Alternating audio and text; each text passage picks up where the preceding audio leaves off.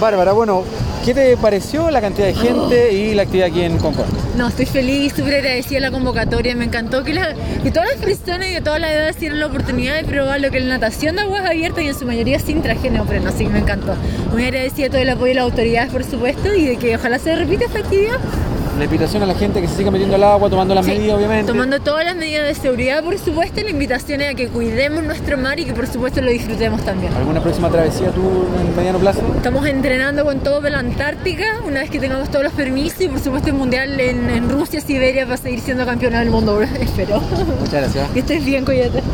Ay, qué frío, me